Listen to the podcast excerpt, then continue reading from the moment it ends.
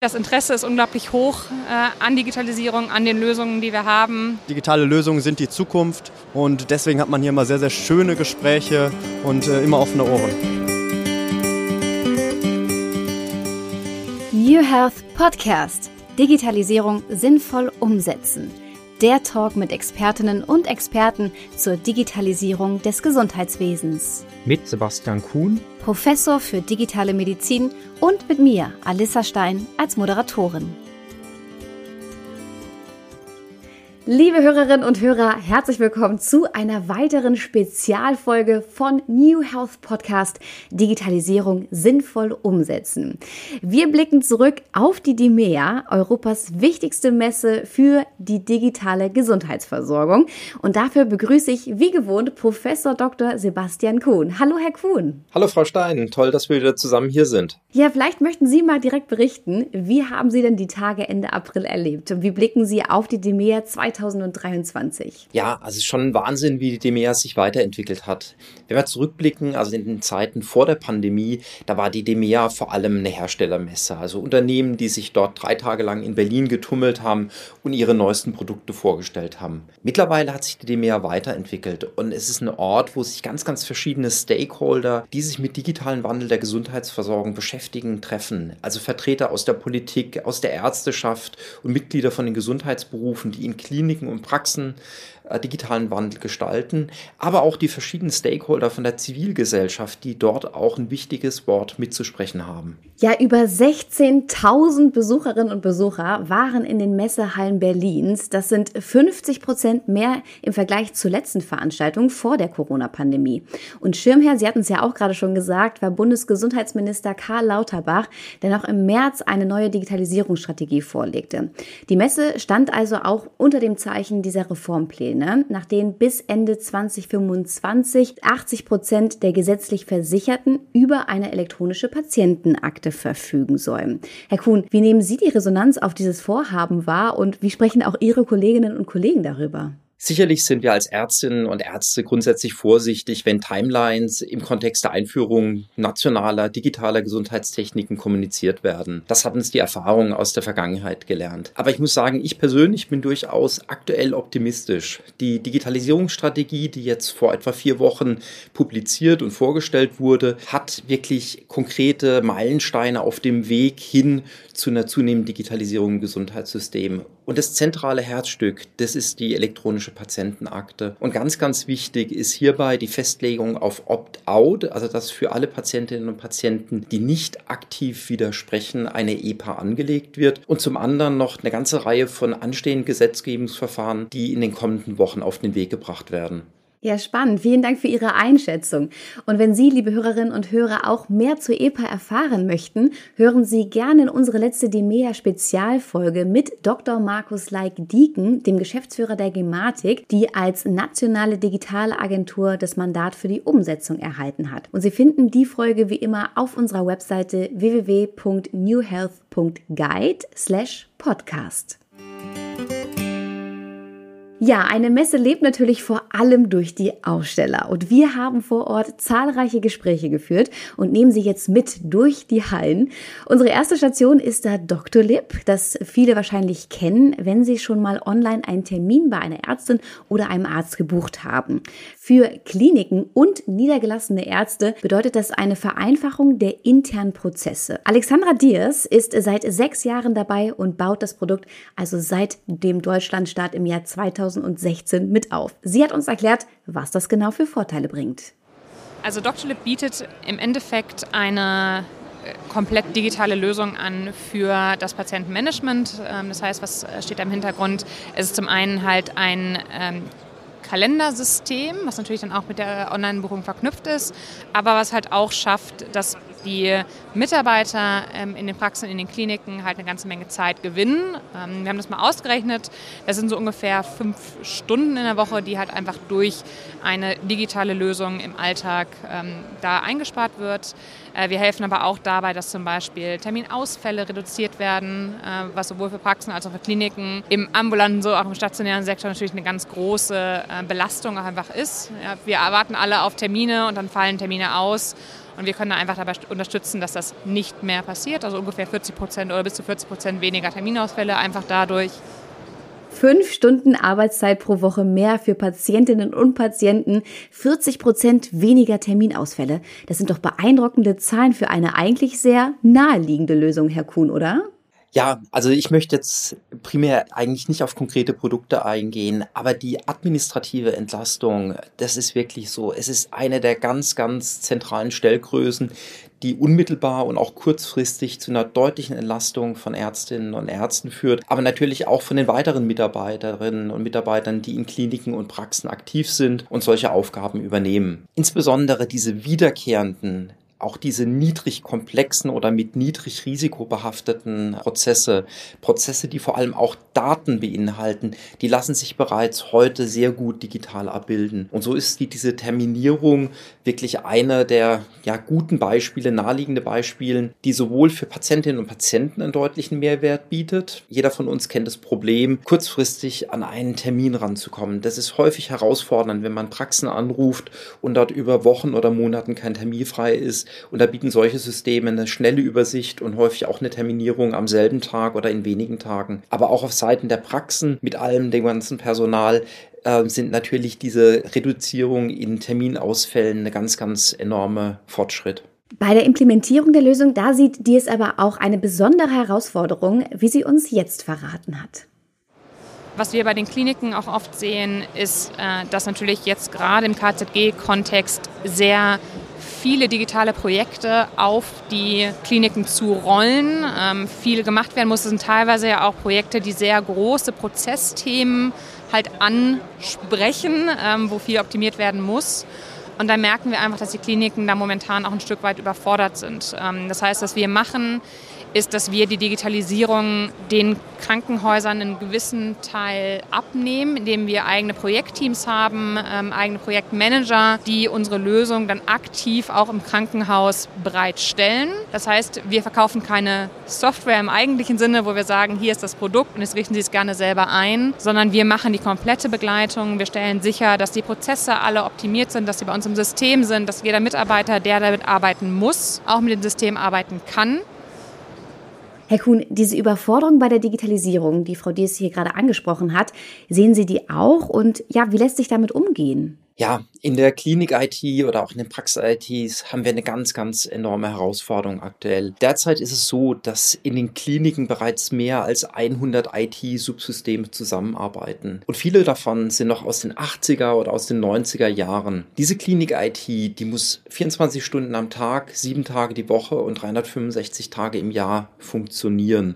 Und das ist eine ganz, ganz große Herausforderung, die viele Mitarbeiterinnen und Mitarbeiter bereits derzeit bindet. Jetzt ist es so, jetzt kommen komplett neue Systeme an den Start und die haben eine grundsätzlich andere Logik als das, was wir bisher gewohnt sind. Das ist eine Logik, die wir eher auch von unseren Smartphones kennen, also cloudbasierte, dezentrale Dienste, neue Akteure, insbesondere aber auch eine direkte Interaktion mit Patientinnen und Patienten. Und dieser Wandlungsprozess, der geschieht in einer Zeit, wo ein ganz, ganz enormer Fachkräftemangel in der Krankenhaus-IT existiert. Häufig sind 30, 40 Prozent der Stellen nicht besetzt und deshalb müssen wir wirklich neue Wege gehen, neue Kooperationen denken und ähnlich wie es auch andere Unternehmen aus anderen Branchen vorgemacht haben, also egal ob jetzt Unterhaltungs- oder vielleicht auch ähm, eine Automobilindustrie, wir müssen neue Kooperationen mit der Industrie eingehen, wo die Arbeitsverteilung neu geordnet wird. Ja, das ist ein ganz wichtiger Punkt, den Sie da gerade ansprechen, weil Termine zu buchen mag mit einer solchen Lösung einfach klappen.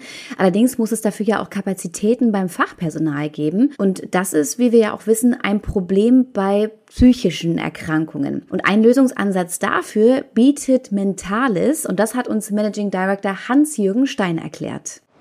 Wir bieten äh, eine hybride Lösung an, die kombiniert App plus Telecoaching. Das heißt, äh, die Patientinnen, äh, die in unser Programm kommen, können mit ihrer App, die sie in der Klinik bereits bekommen, entsprechend an ihrer psychischen Gesundheit arbeiten und sie bekommen bis zu zwölf persönliche Telecoachings mit einem äh, Psychologen in der Zeit nach der Klinik. Und zwar werden die Patienten in der Klinik von qualifiziertem klinischen Personal, das über unsere Nachsorgeangebote geschult ist, entsprechend äh, auf unser Programm ab, äh, angesprochen, sofern denn der Patient voraussichtlich auch von unserem Programm profitieren wird. Und sofern der Patient äh, teilnehmen möchte, wird er dann von der behandelnden Person direkt in der Klinik eingeschrieben. Also es existiert kein Bruch, sondern in der Klinik direkt können die Patienten in, unserer, in unser Programm eingeschrieben werden und können das dann direkt auch nutzen. Es geht also um die Überbrückung der Wartezeit zwischen Klinikaufenthalt und Nachsorgetherapie. Herr Kuhn, wenn wir über Digitalisierung ganz abstrakt sprechen, steht ja oft der Vorurteil im Raum, dass digitale Produkte den Menschen ersetzen würden. Und in dem Beispiel geht es aber um speziell geschultes Personal, das es braucht, damit die Anwendung sinnvoll eingesetzt werden kann. Ist vielleicht sogar das Gegenteil der Fall? Braucht es für die Digitalisierung sogar mehr Menschen? Ja, also Menschen braucht es auf jeden Fall, weil wir haben ein ganz, ganz zentrales Ziel und eine ganz zentrale Chance auch durch die Einführung von digitalen Produkten in das Behandlungskontinuum. Es geht wirklich um eine Sicherstellung dieses Behandlungskontinuum. Ein Behandlungskontinuum, das derzeit viele Brüche aufweist zwischen den verschiedenen Sektoren, zwischen den verschiedenen Behandlerinnen und Behandlern. Und die Einführung von digitalen Technologien unterstützt dieses Behandlungskontinuum insbesondere auch orts- und zeitunabhängig. Egal wo Patientinnen und Patienten gerade sind und auch an welcher Stelle im Behandlungsablauf sie sich befinden, egal ob ambulant oder stationär oder vielleicht auch in der Reha-Maßnahme oder auch im Verlauf und zwischendurch ganz, ganz äh, vor allem in der eigenen Häuslichkeit. Und da kommt es drauf an, eine sinnvolle Kombination aus asynchronen digitalen Angeboten synchronen, telemedizinisch durch Behandlerinnen und Behandler unterstützten Konzepten, aber auch Präsenzanteilen miteinander zu kombinieren. Und dafür brauchen wir auch weiterhin Expertinnen und Experten, also Menschen, die diesen digitalen Wandel wirklich zu den Patientinnen und Patienten bringen. Ja, wie Apps auch Prozesse vereinfachen und bei der Therapie unterstützen können, das zeigt die Lösung der Imito AG. Mitgründer und CEO Chrisand Sulzberger hat uns deren App zur Wunddokumentation gezeigt und erklärt, wie sie dem behandelnden Personal helfen kann. Wir haben mit unserer allerersten App uns darauf fokussiert, dass Ärzte visuell dokumentieren können, was sie sehen. Also mit Fotos, Videos, in einer Timeline, ähnlich wie in Instagram, ihre Dokumentation hinzufügen, dass sie dann auch mit Kollegen über die Kommentarfunktion sich austauschen können. Mit den Feedbacks, die wir dann vor allem aus der Pflege erhalten haben, aus dem Wundmanagement, haben wir uns dann weiter spezialisiert auf, die, auf das Wundmanagement, auf das digitale Wundmanagement und da jetzt mittlerweile auf die Wundanalyse beziehungsweise auf das Clinical Decision Support. Für uns am wichtigsten, und da sind wir gerade in einem Innovationsprojekt mit der Universität Genf, da geht es darum, Therapieentscheidungsunterstützungen zu bieten, vor allem für die Nicht-Wundexperten. Wir fokussieren uns dabei aber noch nicht auf den Patienten, sondern auf die Healthcare Professionals, um die, also vor allem die Generalisten, dabei zu unterstützen, äh, die richtige äh, Entscheidung zu treffen für die Wundbehandlung. Ja, Herr Kuhn, auch hier haben wir wieder ein Beispiel, wie digitale Lösungen einerseits Fachkräfte entlasten, andererseits gleichzeitig den Patientinnen und Patienten unmittelbar hilft. Ja, also es kommt wirklich auf diese Kombination von den zwei Akteuren an. Und auf der einen Seite können wir durch das Smartphone beziehungsweise dort auch über die verschiedenen Medizinprodukte in Form von Smartphone-Apps Patientinnen und Patienten einbinden und andererseits über telemedizinische Plattformen oder zugehörige Dashboards dann die Behandlerinnen und Behandlern. Daraus ergeben sich verschiedene Vorteile und die entstehen auf beiden Seiten. Patientenseitig können wir zum einen vor allem auch edukative Anteile abbilden. Also Patientinnen und Patienten geben meistens an, dass sie zu wenig über die Krankheit oder über die geplante Therapie erfahren haben und das können wir über diese Anwendung enorm unterstützen. Zum anderen aber auch die Erfassung von relevanten Daten im Verlauf. Das ist manchmal so Patient-Reported Outcomes, also Dinge, die die Patientinnen und Patienten im Verlauf selbst beobachten und wiedergeben können oder auch durch die Integration von Sensorik Messwerte aus der Ferne einbinden. Und als drittes haben wir natürlich patientenseitig auch noch diese Stellschraube, wirklich auch digitale Therapien durchzuführen, also bei körperlichen oder auch psychischen Leiden verschiedene digitale Therapien einzuführen, wie zum Beispiel kognitive verhaltenstherapeutische Maßnahmen im Rahmen von psychischen Erkrankungen. Auf Seiten der Ärztinnen und Ärzte geht es vor allem, diese Informationen, die patientenseitig entstehen, sinnvoll aufzuarbeiten. Also diese Datenmenge ja vollumfänglich abzubilden, aber in einer Art und Weise, die wirklich verdaubar ist. So ein bisschen wie wir beim Autofahren auf den Tacho schauen. Und vor allem bietet es die Möglichkeit, relevante Verschlechterungen des Gesundheitszustands frühzeitig zu erkennen, durchaus auch aus der Ferne. Ja, wir hören mal weiter rein, denn ein weiterer Aspekt, den uns Herr Sulzenberger erklärt hat, das sind die nationalen Unterschiede bei der Digitalisierung zwischen Deutschland und der Schweiz. Und wie hier seine Perspektive ist, das hören wir jetzt. Was ein ganz klarer Unterschied ist, jetzt auch bezogen auf die Gesundheitsinformatik, ist die, sind die Personalressourcen, die zur Verfügung stehen in der IT in den Krankenhäusern. Also ich denke, das, das ist wahrscheinlich der merkbarste Unterschied, den wir so feststellen, gerade bei der Projektumsetzung. Ansonsten haben wir es häufiger erlebt, dass wir in Deutschland noch von einer papierbasierten Wunddokumentation auf eine komplett digitale äh, Dokumentation mit unserer App dann gewechselt sind. Ja, ansonsten ist es schon vergleichbar, was zum Beispiel die ähm, nationalen Patientenakten angeht. Also da, ist, da hinkt die Schweiz eigentlich genauso hinterher wie, wie Deutschland. Spannend. Also bei der EPA sind wir gleich auf. Beim IT-Personalschlüssel scheint die Schweiz besser aufgestellt zu sein. Haben Sie da vielleicht eine Erklärung oder auch eine eigene Erfahrung gemacht, Herr Kuhn? Ja, auch wenn ich in den letzten Jahren immer wieder auch das Schweizer Gesundheitssystem an einigen Stellen kennengelernt habe und vor allem auch diese Digitalisierungsinitiativen, ich bin kein absoluter Experte im Kontext der schweizerischen EPA, also dem etablierten Patientendossier. Aber was die Schweiz gemacht hat, war, dass sie bei der Einführung von der EPA zusätzlich auch konkrete Qualifizierungsprogramme für verschiedene Mitarbeiterinnen und Mitarbeiter des Gesundheitssystems eingeführt hat. Also nicht nur die Krankenhaus-IT, die Fachkräfte vielleicht besser ausgestattet, nein, auch die verschiedenen Gesundheitsberufe für dieses Projekt zu qualifizieren, weil wir brauchen ganz, ganz unterschiedliche Fachkräfte, um wirklich den Gesamtprozess sicherzustellen. Und das ist etwas, was wir, glaube ich, in Deutschland gut beobachten sollten und auch in konkrete Maßnahmen überführen sollten. Es ist ein Thema, was mich auch seit vielen Jahren beschäftigt, wie wir die verschiedenen Akteure sinnvoll mit integrieren können, um diese Mammutaufgabe wirklich auch gemeinsam zu stemmen. Ja, wir gehen jetzt weiter auf unserer Messe und äh, bei der Behandlung von offenen Wunden ist Hygiene natürlich besonders wichtig. Und das ist das Stichwort für den nächsten Zitatgeber, Andreas Hertel. Er ist Produktmanager bei Cherry Digital Health und er stellte uns deren eHealth Terminal vor. Das Kartenlesegerät ermöglicht den Zugang zur Telematikinfrastruktur. Wir haben im Portfolio ein eHealth Kartenterminal, das ist zugelassen durch die Gematik. Ist ein äh, touchbasiertes Gerät, also ideal geeignet für hygienische Einsätze in Kliniken, Praxen und auch in den neuen äh, Berufsgruppen und äh, genau von der BSI zertifiziert und von der Gematik zugelassen. Das kommt überall da zum Einsatz, wo äh, entweder die EGK gelesen werden muss, also klassisch ähm, Tresen, in dem VSDM durchgeführt werden muss, also ein versicherten Stammdatenmanagement, oder dann eben die neuen Anwendungen zum Tragen kommen, wie der EMP oder NFDM oder dann eben auch die EPA, so überall da, wo Patienteninteraktion ist, aber auch am reinen ähm, Arztarbeitsplatz, wo ja, Signaturen nötig sind, zum Beispiel zum Signieren von Datensätzen, die in die EPA geschrieben werden oder ja, Arztbriefe. Unter Cherry läuft auch die Firma Active Key, die Eingabegeräte mit dem Fokus auf Hygiene produziert. Und das erklärt uns jetzt Key Account Manager Markus Pelzel. Die Firma Active Key bietet eine vollumfängliche Lösung im Bereich der Peripherie für hygienisch kritische Bereiche, also medizinische Bereiche, aber auch überall da, wo äh, Desinfektion, Abwischbarkeit von Peripherie äh, wichtig ist.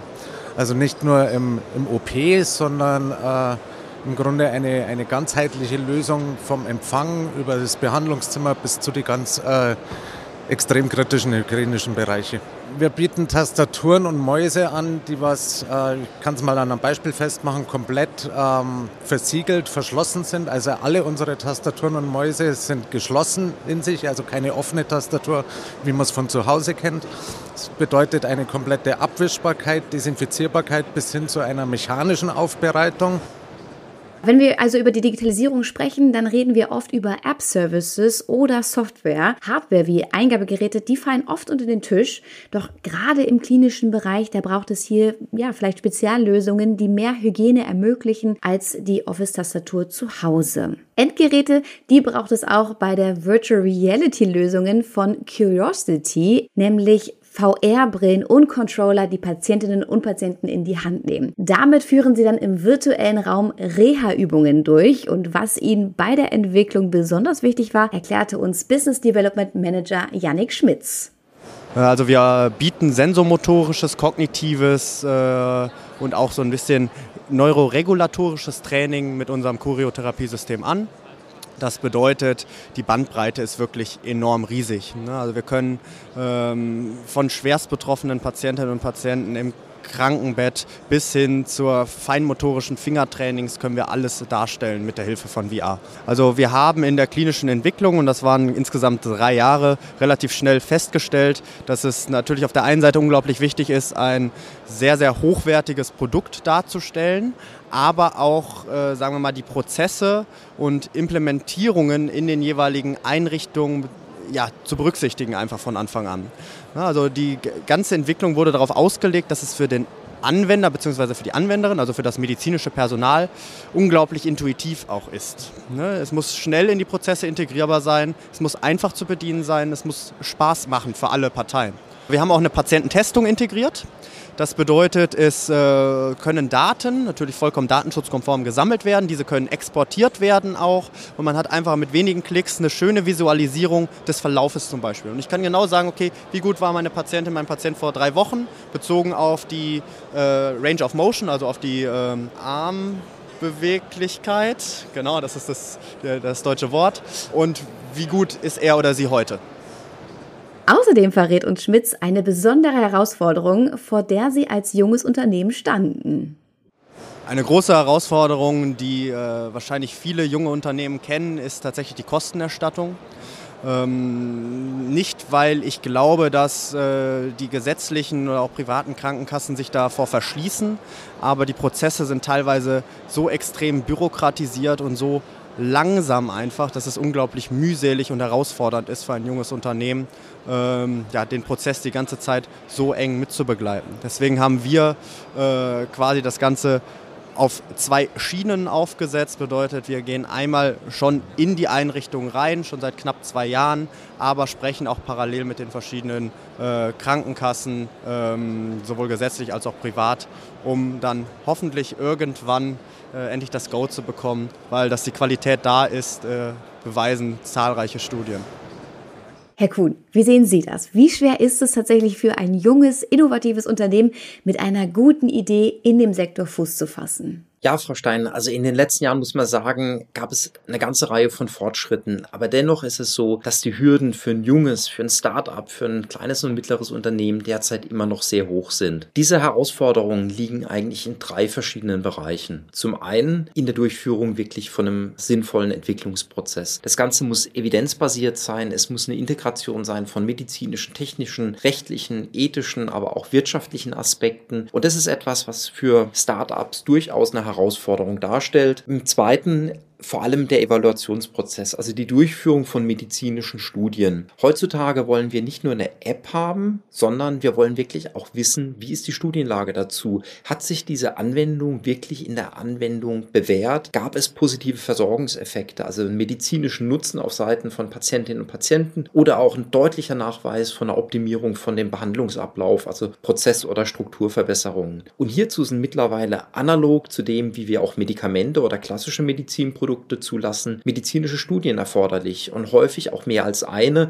Es gliedert sich häufig erstmal in so eine Pilotstudie, analog zu so einer Phase 1 oder 2 bei Medikamenten und zum anderen dann auch nochmal eine DIGA-Zulassungsstudie. Und hierbei müssen positive Versorgungseffekte nachgewiesen werden und die Studien sind durchaus aufwendig, wenn sie medizinisch korrekt durchgeführt werden. Und der dritte Bereich ist die Erstattung. Da hat der DIGA Fast Track wirklich einen riesen Schritt nach vorne gemacht mit der allgemeinen Erstattungsfähigkeit von digitalen Gesundheits Gesundheitsanwendung. Aber aus der Sicht von einem Start-up ist dieser wichtige Schritt dennoch relativ spät im Prozess, auf fünf bis sieben Jahre nach der Gründung von so einem Start-up und damit auch für die Finanzierung von den vorausgangenen Schritten nicht wirklich ähm, ja, die Lösung für das Problem.